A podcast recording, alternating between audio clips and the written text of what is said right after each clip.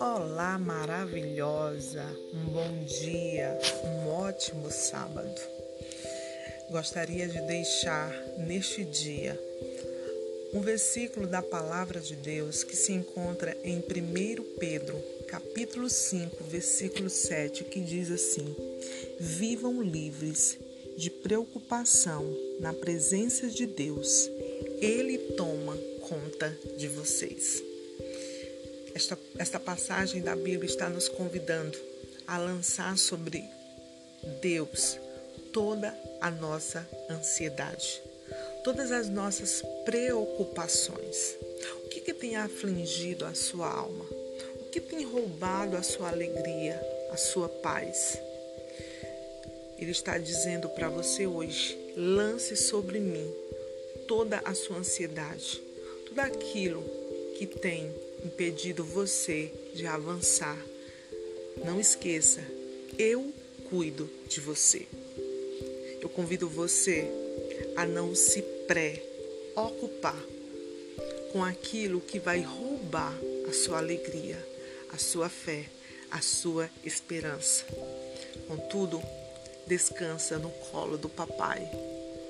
No colo dele há refrigério, há cuidado Lembre-se que em todo o tempo Ele cuida de você e Ele está no controle de todas as coisas. Tenha fé e esperança de que tudo vai ficar bem. Um grande beijo.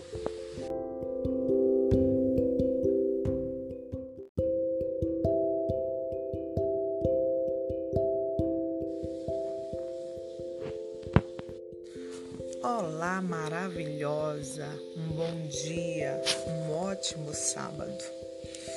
Gostaria de deixar neste dia um versículo da palavra de Deus que se encontra em 1 Pedro, capítulo 5, versículo 7, que diz assim: Vivam livres de preocupação na presença de Deus.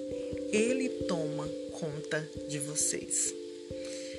Esta, esta passagem da Bíblia está nos convidando a lançar sobre Deus toda a nossa ansiedade, todas as nossas preocupações. O que, que tem afligido a sua alma?